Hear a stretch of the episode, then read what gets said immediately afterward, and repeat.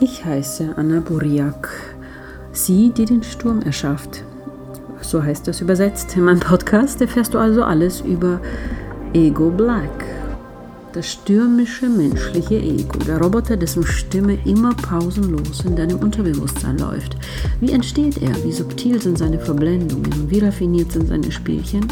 Wie lernst du ihm Gehorsam und machst ihn zu deinem besten Freund?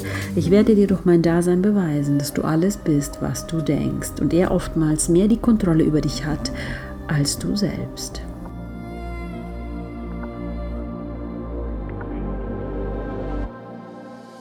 Ja, meine Reise ging dann folgendermaßen weiter. Ich bin dann zu Hause angekommen und äh, musste das Ganze erstmal verdauen, was wir an diesem Tag besprochen hatten. Wie war die Autorückfahrt?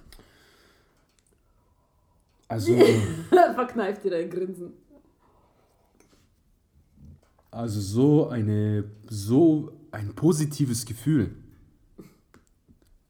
hatte ich schon lange nicht mehr. Es ist so, als wenn ein Kind ins Kinderparadies kommt und sieht da dieses Bällebad und, und springt da rein. So, so ein Gefühl war das. Das war ein richtig geiles Gefühl. Ich musste sogar richtig im Auto losschreien, weil ich mich so gefreut habe. Weil Ja, ich mir dachte, Gott sei Dank, endlich bin ich an diesen Diamanten rangekommen, an den ich so lange gesucht habe. Jetzt muss ich ihn bloß noch schleifen, verdammte Scheiße.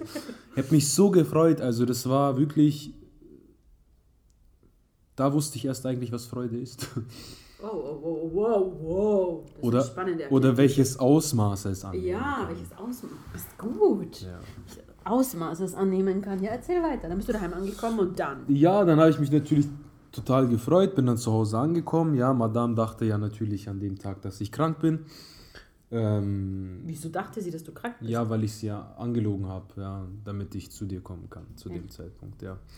Wie gesagt, ähm, Programme und so. Ich Aber glaube, naja. dass in den Beziehungen sehr oft manche, also ich muss ganz ehrlich sagen, ich sage jetzt wahrscheinlich etwas, wofür mich viele Frauen hassen werden.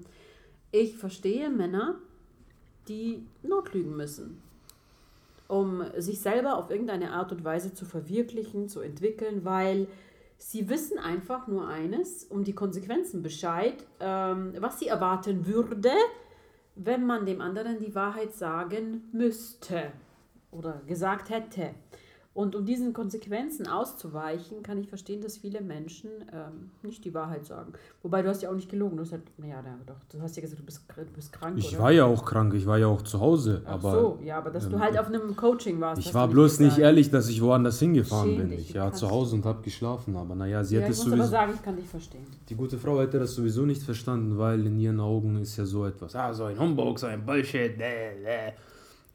Also das waren die Argumente damals. Ja, sie wäre halt einfach nicht offen dafür gewesen, deswegen ähm, war das die einzig richtige Chance. Ich habe mich in dem Moment für mich selbst entschieden und äh, habe gesagt, okay, ähm, ich brauche das jetzt, ich möchte das jetzt machen und das war Ja. absolut die richtige Entscheidung. Am Ende Augen. hast du aber so viel eigentlich durch. Also ich finde, die Menschen haben die Fähigkeit oft durch dieses Ganze, weil alles ja so selbstverständlich ist, ähm, haben sie oft nicht den Blick in die Tiefe, wie wichtig manchmal einfach nur einmal so ein Ausreißer ist. Dass du mal einmal aus deiner Matrix rausspringst, aus dem, was du gewohnt bist, was für dein System ja so normal ist und so und gang und gäbe, dass du einfach mal etwas machst, was nicht normal ist für dein System. Und man unterschätzt immer, wie viel hier sich eigentlich ähm, im Gehirn auftut und wie viel sich hier auch im Bewusstsein auftut und entwickelt. Weil du hast eigentlich multiple Erfahrungen in dem Moment gemacht und auf einer, ähm, erstens mal körperlich, weil du bist in die Aktion gegangen, zweitens mal biochemisch, du hast es emotional erlebt, wirklich, äh, es sind ja Gefühle, es sind ja boah, Oxytocin, Hormone im Kopf, die explodieren wie ein Feuerwerk. Und zeitgleich aber auch, ähm, ja, die Materie eigentlich und die Emotionen hast du bewegt. Das ist eigentlich der Grundbaustein für jede Transformation. Dass du eigentlich ähm, auf mehreren Ebenen deines Seins, Körper, Geist, Seele, ja, und dein Brain vor allen Dingen, ja, dein Gehirn hat ja was komplett anderes erlebt oder aufzeichnen dürfen neuronal. Und ähm, man unterschätzt oft, glaube ich, einmal so ein Coaching. Und ich glaube auch, das erinnert mich ein bisschen so, okay, was heißt, das erinnert mich? Ich habe keine Erfahrungen in dem Bereich, aber ein bisschen so wie ja, ein LSD-Trip. Wahrscheinlich nur ohne LSD. Hier war die Droge anscheinend eine andere. Würdest du jetzt rückwirkend eigentlich sagen, dass das ähm, in dir ähm, langwierig etwas ausgelöst hat? Also es war eine Woche da. Ah, also es hat was entfacht. Es hat eine Woche ganz intensiv war es da. Ich wusste, dass es da war und ich habe die ganze Zeit mit diesen Gedanken gespielt und natürlich war ich auch dann fortlaufend nach dieser einen Woche, wo dieses erste ähm, großartige Gefühl da war, nachdem es abgesunken ist, musste ich immer mal wieder an dich denken, ja, an dieses mhm. Coaching, an diese Gespräche, an diese Sachen, die wir besprochen haben, ja. Und ja, mhm. Ja, es ging dann weiter, dass ich dann mit der Madame ähm, Schluss gemacht habe und ja, dann war ich alleine und arbeitslos und ähm, ich bin dann zu dieser benannten Firma gekommen, die du ähm, da an dem Tag gesagt hast, dass ich da wahrscheinlich hinkommen werde. Wie kamst du darauf? Ähm, naja, ich war arbeitslos und da gibt es ähm, so einen Kurs, sage ich jetzt mal, da wo man als Arbeitsloser so hinkommt, ja, wenn mhm. man es innerhalb von vier Monaten nicht schafft oder mhm. nicht auf die Reihe bringt, ähm, eine Arbeitsstelle zu finden. So, ja, okay. dann bin ich halt da hingekommen und dann war ich da drin in dieser Firma und ähm, ja, ich habe das Zeichen gesehen dieser Firma, wusste aber noch nicht, was meinst du mit Zeichen? Das Logo? Das Logo, ja. Das ist mit diesen drei Buchstaben und, und das, das, ist, grün. dass es grün ist, ja. Ich habe es gesehen, es war so, wie du gesagt hast, aber ich habe es noch nicht ähm, Registriert bewusst. ins Bewusstsein gebracht, in mein jetziges Bewusstsein bringen können, dass es das ist. Und diese Frage ist mir dann auch irgendwie in dem Moment komplett aus dem Kopf geraten. Ja? Also es war direkt die ganze Zeit vor meiner Nase dann in diesem Moment. Und dann nach ein paar Monaten ähm, ja, wurde ich von der Leitung dieses Betriebes gefragt, ob ich dort nicht anfangen möchte. Ja. Und an dem Tag, als ich gefragt worden bin, als ich die Treppe hochgegangen bin, das Gebäude, habe ich das Zeichen rechts neben mir gesehen und, wusste, und habe dann einfach das Gefühl gekriegt, ach du Scheiße, Alter. das ist es. Jetzt bin ich schon seit zwei, drei Wochen hier und, und, und äh, mach hier rum und, und mir du fällt. Hast nicht gecheckt. Ja, und mir fällt verdammte Scheiße nicht auf, dass das die ganze Zeit diese Firma ist oder diese Firma war. Ja, und dann ist natürlich das eine zum anderen hat dann geführt ähm, und ich bin dann eingestellt worden als äh, Ausbilder, so wie ich es haben wollte. Wunsch erfüllt. Wunsch erfüllt. Genau. Checkliste. Genau. Chick. Passt. Ähm, war dann natürlich für mich der absolute Beweis, dass dieses Coaching und dass die Dinge, die dort besprochen worden sind, ähm, wahr sind. Und ähm, in dem Moment war das auch meine Wahrheit. Ja, ich habe quasi für mich ein, eine Behauptung bekommen und diese Behauptung hat sich in meiner Realität manifestiert. Und ich habe gemerkt, okay, hey, das stimmt, was sie gesagt hat. Das ist ähm, einfach nicht irgendwie so ein blödes Geplapper gewesen. Ja, für mich war das dann, wusste ich, okay, es ist so. Und ähm, ja, ich habe dann dort angefangen. Ähm, dann war soweit alles gut. ja, und im Laufe dieser Zeit, äh, als ich dann dort angefangen habe, habe ich dann noch eine andere Frau kennengelernt, mit der ich dann zusammen war. Und ähm, ja, da kam dann auch wieder ähm, andere Themen hoch. Nenn mir doch die Themen, die hochkamen.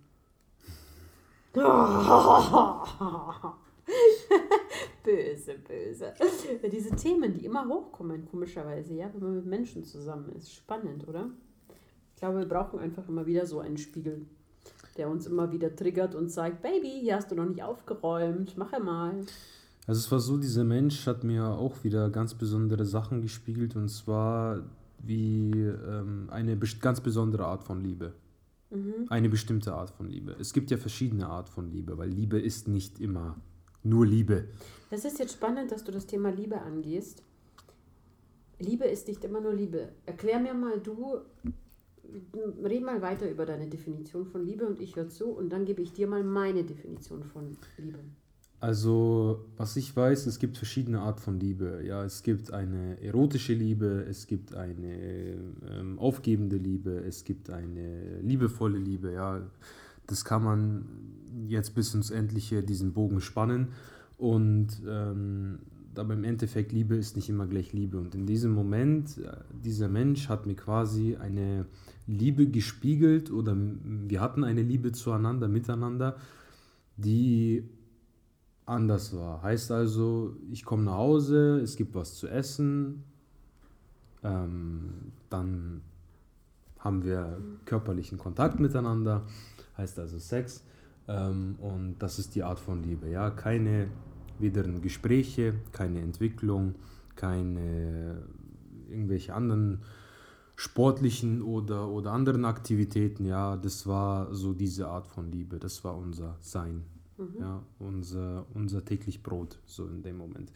Und ich fand das am Anfang alles ganz lustig und schön, aber irgendwann hat sich das natürlich äh, gewandelt, ja. Weswegen ich dann wieder den Rat von Ego Black äh, gebraucht habe, um aus dieser ganzen Scheißsituation rauszukommen. Ja, aber das hört sich total gut an. Sorry, die meisten werden wahrscheinlich nicht verstehen, was daran scheiße ja. ist. Du kommst nach Hause, für dich ist gesorgt, Essen auf dem Tisch, körperliche Zufuhr, als brauchst du mehr. Ja, toll. Sehr gut. Dann ja. kommst du heim, kriegst was zu fressen auf den Tisch. Wenn du nicht rechtzeitig kommst, gibt's Fotzen. Ah, jetzt reden wir mal über den Scheiß, ja, den du als dann, Scheiß definierst. Und dann, ja. Was gab's denn noch für Scheiß? Darfst dann wie ein Hund da neben der Couch sitzen, während äh, Prinzessin da ihre äh, Serien guckt und so und wehe, du bist nicht da, weil du bist ja Energieversorger, ja. Du musst den Menschen ja mit Energie versorgen in diesem Moment. Aha. Und wenn du nicht da bist, dann ist sie ganz böse und pissig und sauer und. Und was war noch so für ein Scheiß? Ja, Erzähl das mal. sind halt alles solche Sachen. Und natürlich, wenn man dann bestimmte Themen versucht anzusprechen, ja, dann wird das Ganze mit dem Alkohol betränkt. Betränkt oder ertrunken. Ertränkt, ertränkt genau. Alkohol. Es wird ertränkt. Ja. Und zu dem also Zeitpunkt Kommunikation war nicht so die Stärke. Absolut gar nicht. Ja, aber bei der ersten schon nicht. Nee, auch nicht. Bei der zweiten auch nicht. Bei der zweiten auch nicht. Das heißt, du konntest nicht kommunizieren. Ich konnte zu dem Zeitpunkt nicht richtig kommunizieren. Und ja. siehst aber auch jemanden an, der das auch nicht kann. Ich wollte es immer. Du wolltest es aber immer entwickeln. Ich wollte es immer entwickeln, ich wollte es immer lernen, das richtig kommunizieren, weil äh, ich es wichtig finde, man muss mit Menschen richtig kommunizieren. Man muss sagen, okay, das ist so und das ist so, diese Tasse ist zum Beispiel blau, ja, und nicht, dass der andere sagt, nein, die Tasse ist rot, dann behauptet er, dass die Tasse rot ist, obwohl die Tasse blau ist. Nein, die Tasse ist blau, verdammte Scheiße. und dann bleibt sie blau. Und wenn da beide hingucken und der ein, und die Tasse ist wirklich blau und der eine sagt, die, die, eine, die Tasse ist rot und die eine ist und du sagst, die Tasse ist blau, dann ist die Tasse blau. Das ist deine Wahrheit. Richtig. Fertig. Und da gibt es nichts dran zu rütteln. Am Ende ist Tasse Tasse, egal Tasse, welche Farbe. Tasse ist auch in Afrika eine Tasse. Verdammte Scheiße. Aber ja, was ich halt spannend finde, was ich jetzt noch trotzdem äh, ganz kurz zu dem Punkt Liebe noch sagen möchte. Du hast gesagt, ähm, Liebe ist einerseits für dich so ja auch diese körperliche oder erotische, andererseits auch diese mh, nee, nee, es gibt, Opfern es, der, es verschiedene gibt, Arten es von gibt Liebe. diese Arten, ja okay. genau. Und was wenn ich, das ist oft der Moment, wo ich zum Beispiel hatte gestern auch eine Dame, die mich anrief, die hat dann so gesagt, ja, die hat sich dann getrennt, hat gesagt, äh, das war keine Liebe. Und da muss ich aber einen Einwand geben, weil ich sage, gut, was war es dann bitte schön dann? Weil diese hoch euphorische Phase, die sagen auch, ich glaube, ne, Neuropsychologen sagen, des neurotischen Verliebtseins, wenn die abgeklungen ist und man liebt einander oder erfährt wirklich, was äh, ja, Liebe ist oder man denkt, man erfährt, was Liebe ist, ähm, ist oft sehr, sehr, sehr äh, unspaßig und, und, sehr gefährlich eigentlich, weil ähm, ich bin der festen Überzeugung, dass die meisten Menschen nicht mal gelernt haben, sich selbst bedingungslos zu lieben und allein aufgrund dieser Annahme gehe ich automatisch davon aus, dass sie nicht fähig sind zu lieben. Ähm, für mich hat Aufopferung nichts mit Liebe zu tun. Für mich hat Sex, die körperliche Reibung, nichts mit Liebe zu tun. Für mich hat ähm, Liebe hat für mich ganz andere Eigenschaften und Komponenten. Und ich muss ganz ehrlich sagen, ob eine Liebe dann, überleg mal, aufopfernd ist, emotional oder körperlich, ist doch nur ein, ein, eine nähere Beschreibung des Zustandes. Aber der Zustand bleibt derselbe. Das ist wie mit der Tasse. Ja, die Tasse bleibt die Tasse. Ob die Tasse jetzt blau oder rot ist, der andere sagt, ich habe so viel für dich getan, äh, ich liebe dich. Der definiert quasi seine Liebe durch seine Handlungen dann. Dann kommt der nächste und sagt, gut, ich habe nichts für dich getan, aber ich gehe arbeiten und du lebst auf meine Kosten und ich liebe dich. Würde ich dich nicht lieben, würde ich das gar nicht dulden. Also ist wiederum die Frage aus der Tasse, was macht der Mensch draus? Der eine trinkt Kaffee, der andere Wodka. Was ist, ist es jetzt deswegen weniger eine Tasse? Das bleibt dann trotzdem die Tasse und es bleibt trotzdem die Liebe. Aber ich glaube und bin der festen Überzeugung, Liebe ist überall. Gehen wir mal zum Beispiel von einem, so beschreibe ich das oft sehr gerne, auch zu dieser Klientin, vorgestern habe ich das gesagt. Ähm, gehen wir mal ganz banal von einer Skala aus. Stellen wir uns mal vor, jeder Mensch hat im Inneren eine Skala von einer Gewichtung von 0 bis 100. Ich liebe ja auch im Coaching oft mit dieser Skala zu arbeiten, ähm, gerade auch was die Gehirnhälften anbelangt. Aber stell dir vor, du hast eine Skala im Inneren und du machst so eine hypothetische Selbstabfrage. Du gehst so rein und sagst, okay, von der Intensität der Liebe, die ich in mir, mir gegenüber spüre, immer, unabhängig von dem, was im Außen passiert, unabhängig an, von irgendwelchen Außenfaktoren, auf welchem Level steht die Intensität meiner Liebesfähigkeit auf meiner Skala? Und zwar nur mir selbst gegenüber. Und das muss man sich mal fragen, weil dann weiß man auch, wie man fähig ist, den anderen zu lieben. Und meine stand eigentlich von klein auf, seit ich ein Kind bin, auf 100 und eigentlich darüber hinaus. Und das war halt unfassbar schwierig in einer Welt wie dieser. Und jetzt komme ich schon zum Problem, zurechtzukommen. Deswegen ist nur weil jemand ähm, bei der Skala nur auf 1 kommt und nicht auf 100, ist es trotzdem Liebe. Aber er ist halt nicht fähig, diese Liebe zum Ausdruck zu bringen, in multiplen Frequenzen oder multiplen Leveln.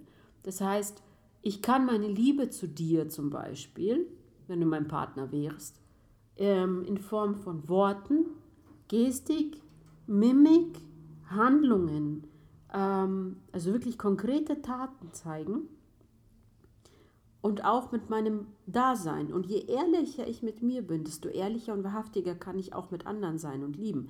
Aber wenn ich eine Skala habe, nur in meinem Inneren, mir selbst gegenüber, mich nur bis zum Level 1 oder 2 zu lieben, wie kann ich dann von so einem Menschen verlangen, dass er mir 100 geben muss, weil ich 100 bin?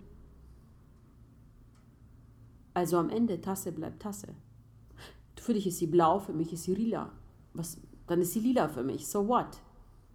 Und das ist der Moment, glaube ich, wenn ein Mensch sich allein des, dieses Faktor hier, diesem Faktor hier nicht bewusst ist, dann redest du mit einer Wand.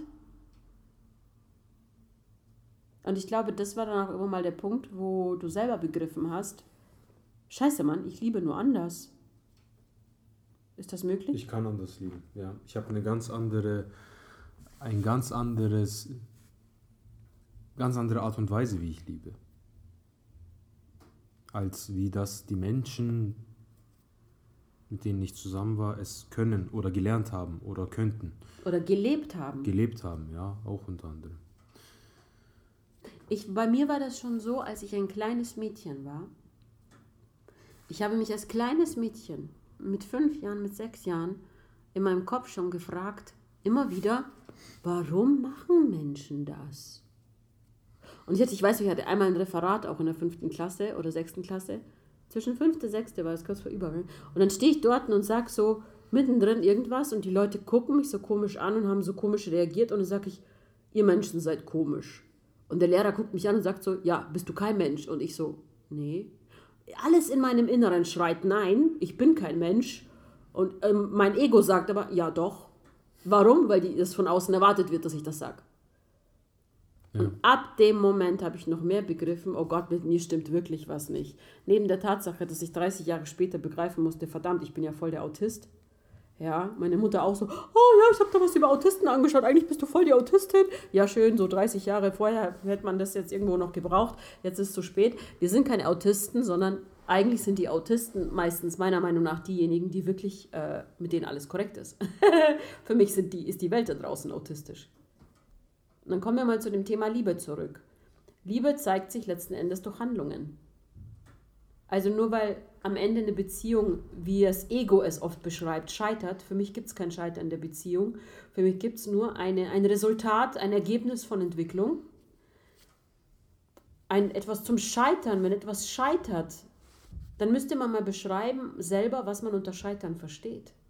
Im Grunde genommen ist das ja eigentlich ein Selbstvorwurf, wenn man sich selber sagt, ich habe versagt, weil ich habe nicht das Ergebnis bekommen, das ich aufgrund meiner De Defizite und Komplexe gerne gehabt hätte. Und wann ist eine Beziehung gescheitert? Für den einen ist sie gescheitert, wenn der Partner fremd geht. Für dich umso mehr ein Zeichen, fang an, dich zu lieben eigentlich, weil es passiert genau dir. Warum passiert dann dir das und den anderen nicht im Leben? Es gibt Menschen, die werden kein einziges Mal betrogen und dann gibt es Menschen, die werden permanent betrogen. Ja, weil sie etwas Bestimmtes für sich lernen müssen. Und das hat viel mit Selbstrespekt und Selbstwert zu tun übrigens, wenn man betrogen wird. Weil der andere macht es ja nur, weil er weiß, sein Unterbewusstsein weiß, er kann es mit euch machen. Und er macht es dann auch nur, wenn er weiß, sein Unterbewusstsein, ach ja, zu ungefähr 70, 75 Prozent verzeiht die mir. Die geht sowieso nicht. Also betrogen wird nicht jeder. Genauso wie nicht jeder vom Auto überfahren wird. Das ist sehr wohl ein Mechanismus von Resonanz, von Ursache und Wirkung und Anziehung. Und es hat alles was mit unserem Unterbewusstsein zu tun. Und ich habe mir sehr oft die Frage gestellt, ich war als Heranwachsende dann auch, ich erinnere mich noch bei meinem Vater am Tisch gesessen und ich war in der zweiten Klasse und da hatte diese Rebellion in mir schon eh getobt ohne Ende. Ich bin furchtbar gemobbt worden, auch als Kind in der ersten Klasse. Und das übrigens nicht von Migranten, weil ich bin selber Migrantenkind, sondern von genau denjenigen, die eigentlich die Reichsten im Dorf waren, die ich heute noch mit Vornamen, Nachnamen kenne und jetzt mittlerweile mit ihren Familien einkaufen sehe. Und das ist aber ein anderes Thema. Muss ich aber dazu sagen, dass genau diese Prägungen in uns bereits drin sind. Du hast doch am Anfang so von diesen Werten gesprochen. So, da war so ein Wert und so goldene Regeln, die in mir drin sind. Die waren aber schon da. Also mein Vater, meine Mutter mussten mir das nicht erstmal in mich indoktrinieren, sondern, ähm, besser gesagt, mich in ihre Regeln indoktrinieren, nicht umgekehrt und nicht die Regeln in mich, sondern mich in ihr System indoktrinieren, sondern diese goldenen Regeln waren bei dir schon da. Wie war das jetzt mit der zweiten Beziehung? Hast du das genauso gespürt oder was war, was war da jetzt anders im Vergleich zur ersten? Ja, ich habe das gespürt. Also ich habe eine Erfahrung ja mehr hinter mir gehabt oder besser gesagt äh, einfach schon. Um eine Erfahrung schlauer? Eine, um eine Erfahrung schlau, um eine Erkenntnis weiter. Und ähm, da ist es halt einfach so, dass ich da durch das einfach auch einen anderen Blick auf, auf verschiedene Dinge, die alltäglich in einer Beziehung sind, wie jetzt zum Beispiel nach Hause kommen, begrüßen, da sein, wie auch immer, ähm, das vergleichen konnte. Sagen konnte, okay, hier ist das so, damals war das so. Ja, ich wusste aber, okay, ich tue jetzt die zwei Menschen nicht miteinander vergleichen, sondern ich vergleiche einfach das, wie das in Bezug zu mir steht. Ja. Also die Beziehung selber, die Sache. Genau. Die also Sache. quasi dieses, diesen Zustand vergleichst du. Mich, mich selbst, mein mhm, Gefühl. Wie mhm. fühle ich mich dabei? Wie habe ich mich damals gefühlt? Damals habe ich mich ängstlich, wie auch immer, äh, äh, eingedrängt, äh, äh, eingesperrt gefühlt, ja. Und jetzt ist es anders, ja. Ich bin nicht mehr so eingesperrt. Es ist zwar schon noch da, es gibt schon noch Grenzen, bestimmte Zeiten, zu denen ich da sein sollte, wenn Prinzessin am Tisch sitzt, ja, und was gekocht hat, dann sollte ich auch da sein. So oder minimal wenn, narzisstisch. Oder wenn Prinzessin Fernsehen schaut. Minimal. Ähm, aber ich hatte doch mehr Freiheiten und das hat in dem Moment meinem Ego sehr imponiert, dass ich mehr Freiheiten hatte. Yay! So nach dem Motto, äh, ein Leben lang wächst du in einem Käfig auf. Genau. Und dann mache ich nur ab und zu die Tür auf, so ein bisschen, um dir so ein bisschen äh, Gras zuzuschmeißen. Und du freust dich schon und denkst, das ist die Wiese. So ist es. Cool, ja, das ist so typisch Ego. Genau so ist es. Naja, und im Endeffekt äh, bin ich quasi aus dem kleinen Käfig raus und bin in einem noch viel größeren Käfig gelandet, ja, aus dem ich dann auch noch rauskommen musste. Bloß der Platz dieser Spielewiese war halt einfach viel größer, aber es war immer noch ein Käfig. Ich konnte es aber nicht begreifen, oder? Man könnte es auch so vergleichen, ich bin aus dem Haus raus und bin in einem Tal und denke, wow, ist das geil hier und dann bis ich erkenne, oh, ich kann auch aus dem Tal raus. So nachdem ja. du 500 Kilometer gelaufen bist? Genau. Denke, oh, es äh, gibt doch noch einen Käfig. Ja, boah, da kann man ja auch über den Berg drüber gucken, leck mich am Arsch, ja. Äh. Also es hat schon ein bisschen gedauert, ja. Aber ja, auf jeden Fall habe ich dann den Rat von dir nochmal gebraucht. Ah, dann waren wir nochmal im Coaching. Stimmt. Genau, dann bin ich nochmal nach einem Jahr ungefähr, nach einem halben Jahr, halben, dreiviertel ah, Jahr. Halben, dreiviertel Jahr war das. Ja. Sowas war das, genau. Bin ich nochmal zu dir und dann haben wir das ganze Thema auseinandergenommen. Aber ich muss sagen, ich erinnere mich überhaupt nicht mehr an das zweite Coaching. Ich weiß davon gar nichts mehr. Also da kann ich mich schon noch gut daran erinnern, ja. Also ich bin wieder auf dem Weg zu dir gewesen. Diesmal warst du aber nicht in Eichstätt, sondern in Ingolstadt. Und dann bin ich nach Ingolstadt gekommen, ja, und ähm, habe dann quasi mit dir ähm, meine Themen angesprochen, weil ich den einfach nicht weiter wusste. Ja, ich wusste nicht, okay, hey, fuck, du hattest damals Antworten für mich, okay, bezüglich der Arbeit, bezüglich der Zukunft, bezüglich meiner Beziehung, bezüglich mir selbst.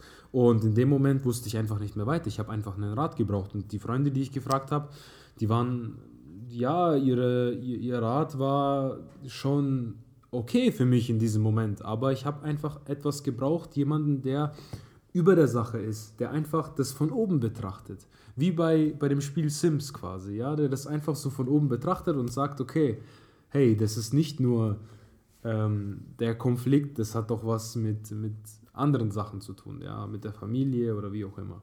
Und das wollte ich einfach wissen, deswegen bin ich einfach nochmal zu dir hin und ja, wir haben das Thema dann auch natürlich äh, breit getreten an dem Tag und Tief getreten. tief getreten, breit getreten.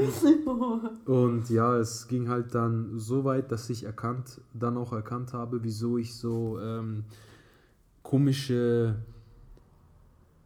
Situationen. Anhaftungen oder Reibungen an meinem Körper hatte, wenn ich auf der Couch gesessen bin. Also ich konnte, es ging sogar so weit, dass wir so viele Themen hatten, dass ich nicht mal mehr ruhig auf der Couch sitzen konnte. Ich bin die ganze Zeit von links nach rechts, ja, aufgestanden, hingelegt, hingesetzt, dann ein Rauchen gewesen, ja, damals noch geraucht.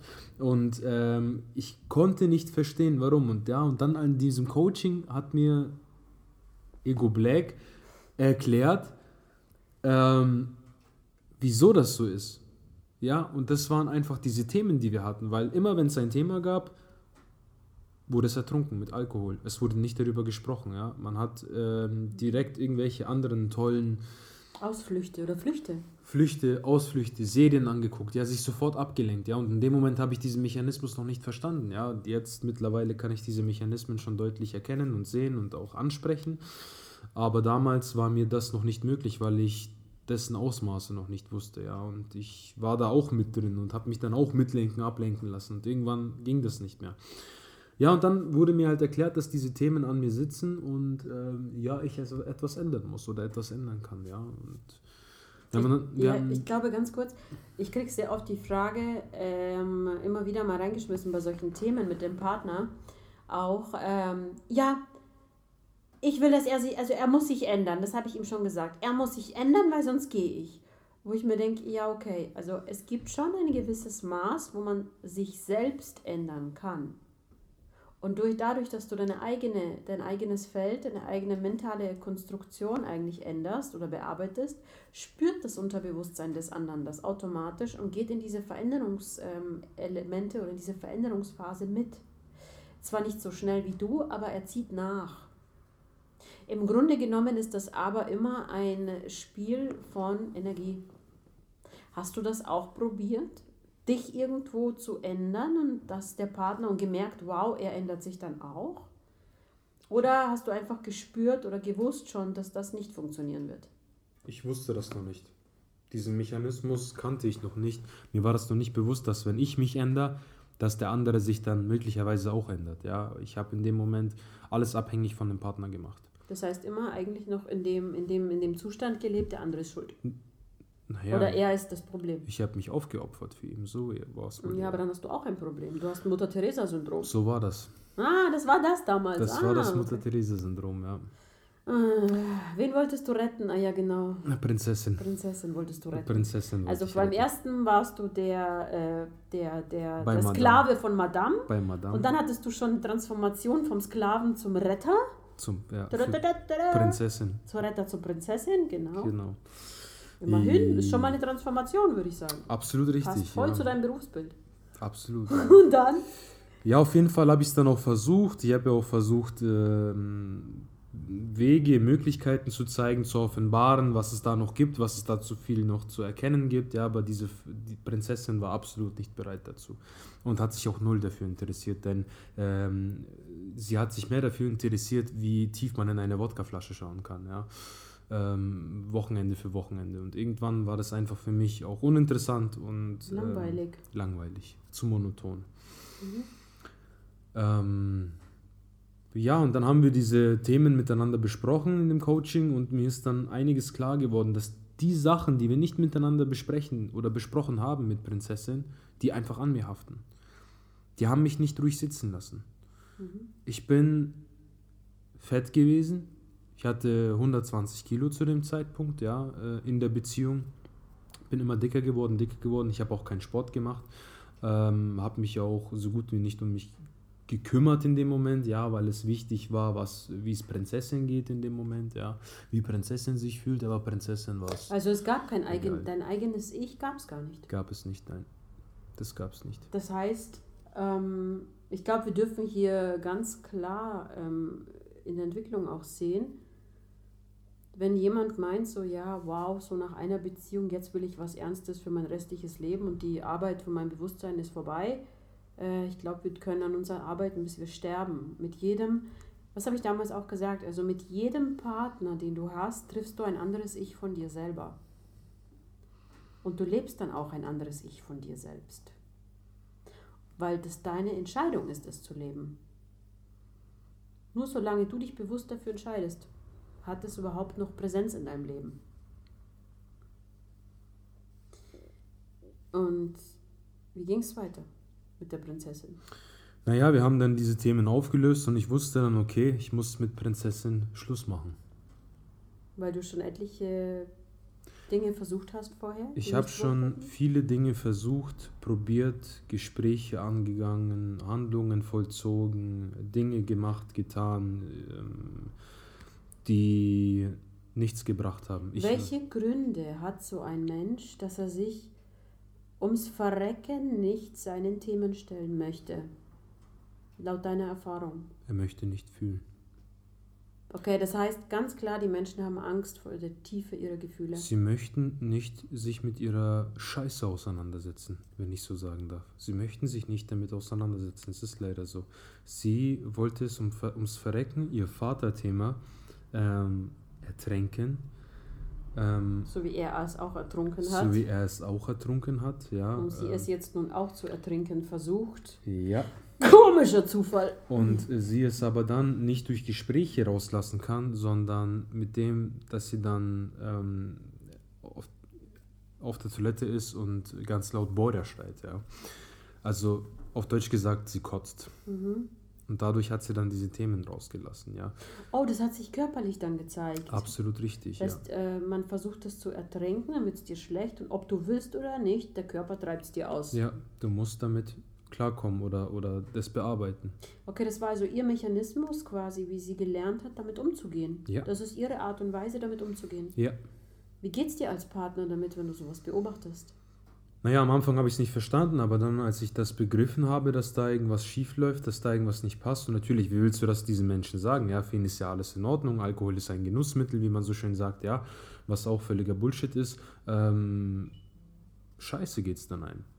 Es geht scheiße, weil du halt weißt, okay, du liebst den Menschen, du wärst gern mit dem Menschen zusammen, du kannst aber nicht, weil dieser Mensch einfach eine Art zu leben hat oder eine Art zu leben versteht, die für dich ja undenkbar ist oder du, du machst dich selbst kaputt in dem Moment, indem dass du versuchst, den Menschen zu retten.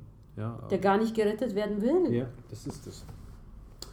Und ja, ich musste dann äh, mit Prinzessin Schluss machen. Na, müssen tust du gar nichts. Nein, ich musste es nicht, aber ich durfte erkennen, dass das der dienlichste ich Weg wollte. für mich ist. Ja, ich wollte es. Genau. Und ich habe das dann auch gemacht, was sich danach auch als eine sehr gute Entscheidung, äh, als eine sehr gute Entscheidung herausstellte. Ähm, ja, und dann in dem Moment, ähm, ich hatte sehr tiefe Schmerzen, was das anging, weil ähm, ich diesen Menschen geliebt habe. Und ich habe diesen Menschen danach auch immer noch geliebt. Und ähm, zwei Wochen nach der Trennung bin ich nochmal zu diesem Menschen hin, zur Prinzessin hin und äh, wollte das Ganze wieder gerade biegen, ja, weil ich mich scheiße gefühlt habe, schlecht gefühlt hat, ja. Was und, heißt für dich gerade biegen? Naja, in dem Moment war das für mich ähm, die Beziehung wieder neu angehen. Neu angehen. Okay. Das noch mal, Machen ja viele. Nochmal zu versuchen, ja. Und dann in dem Gespräch ähm, bin ich zu ihr reingekommen, habe gesagt, hey, ich hätte auch gern irgendwann mal Kinder, ja, weil sie den Wunsch nach Kindern hatte, nach einer Familie und das habe ich ihr auch gesagt, aber für mich war auch irgendwo meine Entwicklung und mein Weiterkommen sehr wichtig, ja, ich habe ihr das alles gesagt und hm, ja, nach 20 Minuten, nachdem ich sie da vollgelabert habe mit den tollen Sachen, die ich da gern noch vorher gehabt hätte und ob wir es nicht nochmal versuchen würden, sagte sie mir ja, dass sie schon mit jemand anderen äh, Sex hatte, ja. Und Die Story wiederholt sich ja auch bei dir jedes Mal in irgendeiner Form, oder? Ob es jetzt so stattgefunden hat oder nicht, das wiederholt sich jetzt schon zum zweiten Mal. ja, Mhm. auf jeden Fall, ähm, Madame sagte es bloß, Prinzessin tat es wirklich. Oh, wir haben eine Steigerung. absolut, ja. Obwohl es auch absolut gerechtfertigt war von ihr, ja, weil wir ja in dem Moment nicht zusammen waren. Ähm, natürlich, ich persönlich sehe das als ähm, nicht richtig, ja, weil ich so, wenn ich nach einer Beziehung rausgehe, nicht sofort mit dem erstbesten Pop, ja, Mhm. weil ich das nicht mache, weil ich einen bestimmten Selbstwert habe und dieser Mensch hatte einfach keinen Selbstwert, ja, er hat versucht dadurch seinen Wert aufzufrischen, sich zu, zu aufzuwerten, ja, das hat sie damit versucht, um dann mit dem Schmerz fertig zu werden, weil sie damit nicht klargekommen ist, dass jemand sie verlassen hat. Und ja, natürlich, als ich das dann erfahren habe, hat sich dieser Schmerz auf mich übertragen und ab dem Moment ging dann meine Transformation eigentlich so richtig los. Spannend, spannend, spannend. Also, ich bin gespannt im dritten Teil, was du uns noch erzählen wirst. Ähm, kurze Zusammenfassung. Lieben tun wir alle unterschiedlich, trotzdem ist es immer Liebe. Ich denke, Liebe ist in allem von uns und in jedem von uns, sofern dieser ein Herz hat und es irgendwie noch schlägt. Und in welchem Ausmaß wir lieben und ähm, wie viel wir von uns selber auch geben, bestimmen immer wir selbst. Unter der Voraussetzung, dass unser Ego uns gehorcht. ich bin gespannt auf den nächsten Teil. So cool. Ich danke dir für deine gut investierte Zeit in dich selbst und falls du die ein oder andere Frage hast zu Ego Black, dann schreibe mir und ich werde diese in den nächsten Folgen beantworten. Hinterlasse mir gerne eine Bewertung. Ciao und bis zur nächsten Folge.